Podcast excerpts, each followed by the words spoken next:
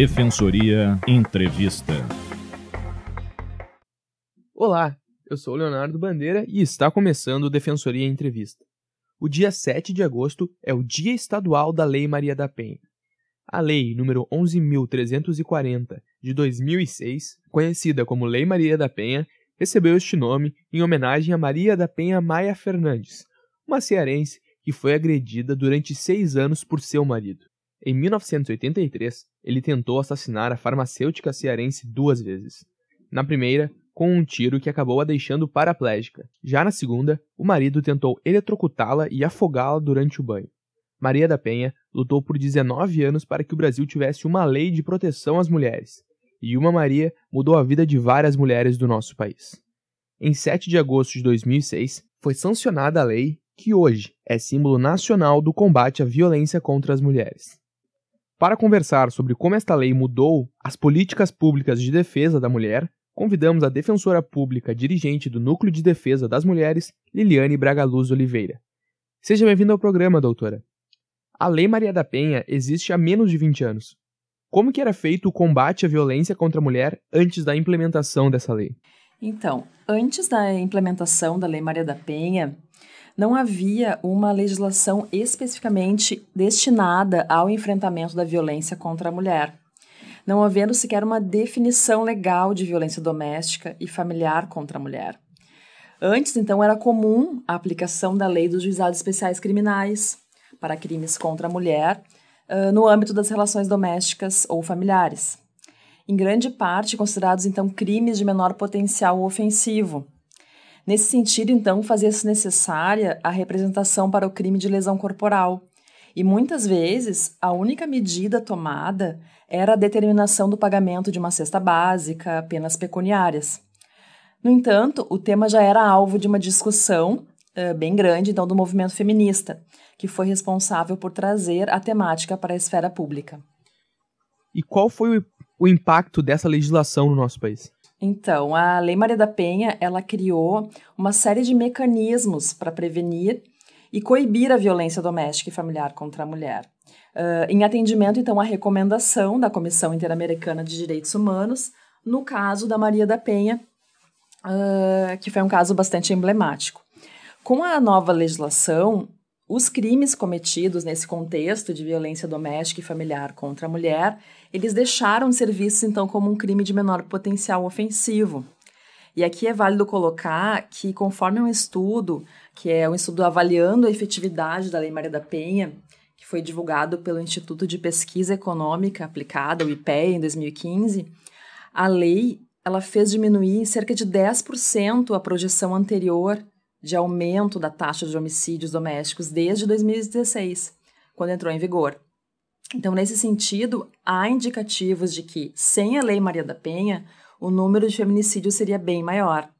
Então, essa legislação, sem dúvidas, é um marco importante como uma política pública para a superação da violência contra a mulher no nosso país que oferece então um conjunto de, de instrumentos para proteção da vítima, que vai muito além da mera criminalização do agressor. E, além disso, a Lei Maria da Penha, ao conceituar a violência doméstica, familiar e suas espécies, ela proporcionou um maior debate um, uh, em conhecimento da temática de gênero e as suas implicações pela nossa população brasileira. E agora sobre a aplicação da Lei Maria da Penha.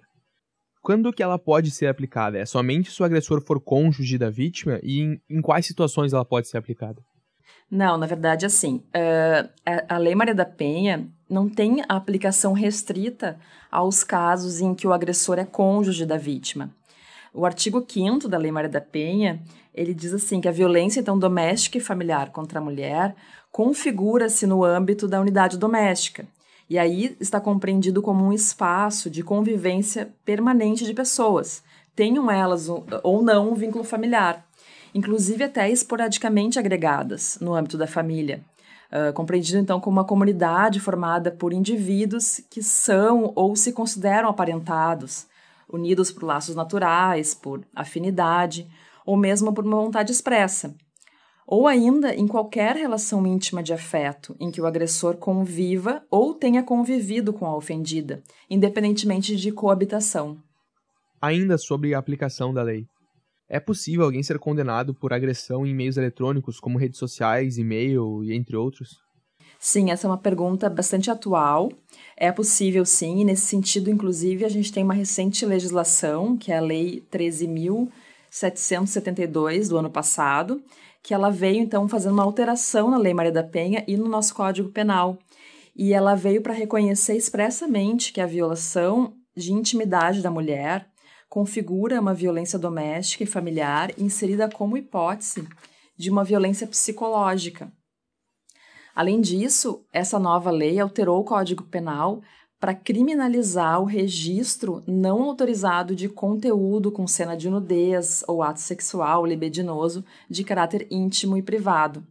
É uma nova lei incriminadora, então, que acrescentou um artigo no Código Penal em atenção a esses avanços tecnológicos, penalizando as filmagens não consentidas de atos sexuais, as quais são muitas vezes divulgados na internet, nas redes sociais, causando então abalos psicológicos e irreparáveis nas vítimas.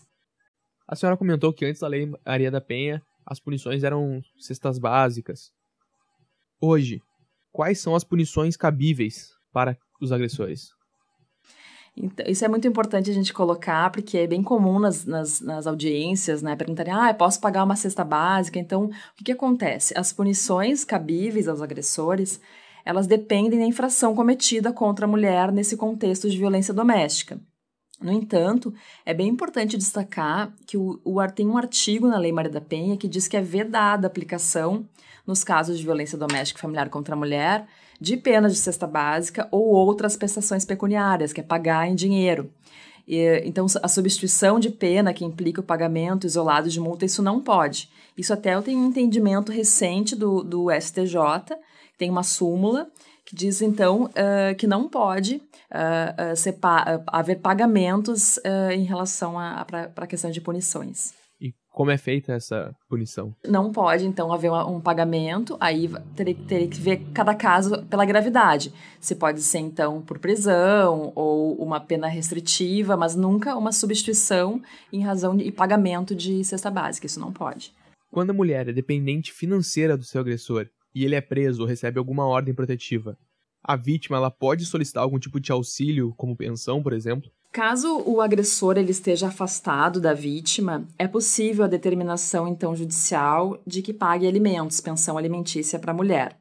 A própria lei Maria da Penha ela prevê como uma medida protetiva de urgência, dizendo que a prestação de alimentos provisionais ou provisórios pode ser colocada então pelo juiz. No caso do, de se o agressor estiver preso e não tiver condições de prover alimentos, aí é possível uh, verificar se, se, se, é, se pode ser concedido um auxílio reclusão, mas isso daí é ter verificado que tem alguns requisitos uh, sobre o cabimento do auxílio reclusão. E considerando que a lei exige que a mulher esteja acompanhada de advogado na audiência, o que ela deve fazer? A vítima, então, ela pode buscar o atendimento de um advogado de sua confiança, ou ela pode buscar o atendimento da Defensoria Pública na sua cidade, onde será auxiliada, orientada no que for necessário. O artigo 28 da Lei Maria da Penha é bem claro, dizendo então que a mulher é garantido a toda mulher em situação de violência doméstica e familiar o acesso ao serviço da Defensoria Pública. E essas mulheres que, que foram vítimas de violência, elas são atendidas pela Defensoria Pública independente dos critérios de renda. Sim, com certeza. É, independente do critério de renda, porque a gente tem entendimento de que aquela mulher vítima de violência doméstica, ela é uma pessoa extremamente vulnerável, hipossuficiente, e ela necessita, então, uh, de um defensor público ao seu lado, independentemente da sua renda. E como que a vítima pode procurar esse atendimento? Existem delegacias especializadas, por exemplo? As delegacias especializadas, chamadas DEANs, estão previstas na Lei Maria da Penha. Ah, no entanto, ainda não se fazem presentes em todas as cidades. Hipótese, então, que pode ser buscado daí auxílio nas delegacias de polícia civil normais, não especializadas. Em Porto Alegre, por exemplo, nós já, já temos DEAN, a DEAN, mas em municípios menores não temos ainda no interior do estado. E, além disso, a vítima ela pode procurar a defensoria pública mais próxima uh, o Centro de Atendimento à Mulher, o Serviço de Saúde, Assistência Social, os abrigos, o Ministério Público, ou ainda, o que é bastante importante, é ligar para a Central de Atendimento à Mulher, que é o Ligue 180, que é uma central do governo federal, que cada vez mais a gente tem uh, tido uh, aumentado as ligações, buscando orientações sobre a Lei Maria da Penha e orientações em casos de violência doméstica. Uh, e cada vez mais a gente verifica que municípios do interior do, do interior do Brasil inteiro afora estão buscando esse serviço. E durante a denúncia ou o atendimento, ou na, até mesmo nas audiências, a vítima corre o risco de dividir o espaço com o seu agressor? Uh, no caso de atendimentos em geral, havendo medida protetiva que determine o afastamento entre a vítima e o agressor, estes eles não devem dividir o mesmo espaço. Uh, em audiência de oitiva da vítima, em regra, o réu ele tem o direito de, de estar presente também. Então, o que, que vai se verificar? Se, havendo uma humilhação, uma situação, o juiz pode, no caso, pedir que, a, que o, o réu se retire.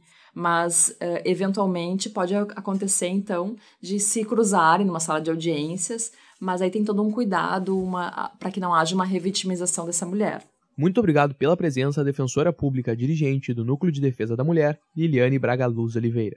Eu que agradeço, agradeço a oportunidade mais uma vez. Uh, é sempre muito importante a gente conseguir divulgar, orientar as vítimas porque a Lei Maria da Penha e toda essa nossa nova novo paradigma existente no Brasil, que a gente consiga então prevenir e pensar que o Brasil como um país que está no, no ranking eh, como quinto país eh, com mais feminicídios no mundo, a gente tem que conseguir mudar esse quadro e refletir com educação e pensar por que, que a gente tem realmente uh, esses dados tão alarmantes. Muito obrigada.